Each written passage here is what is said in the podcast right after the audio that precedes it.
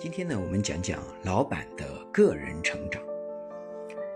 首先呢，就是发财等于百分之一的灵感加上百分之九十九的汗水，这个是我们要必须明白的。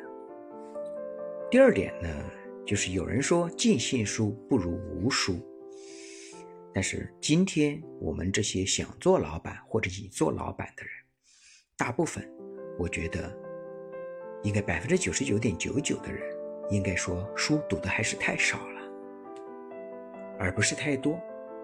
不要觉得自己无所不知了。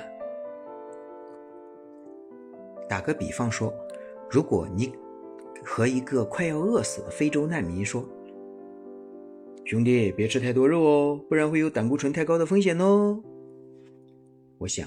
但凡他有一点力气，能抬得起手，一定会扇你一个大耳光的。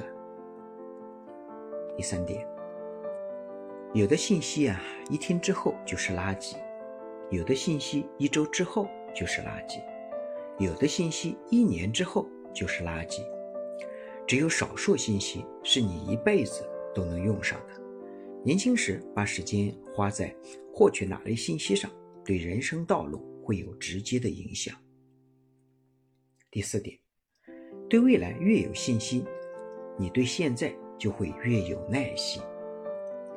如果你没有对未来的希望和理想，那你对今天不会有信心，也不会有耐心。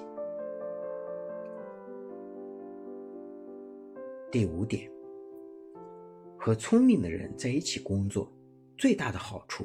就是不用考虑他们的自尊。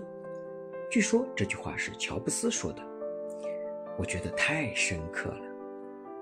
如果你身边的人、你的属下、你的同事、你的伙伴，都是一些心理脆弱的人，都是一些需要你安慰的人，你将会怎么可能有时间做大事呢？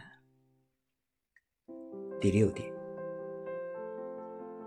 当我要想有一个东西时，不妨问一下自己：我配得到它吗？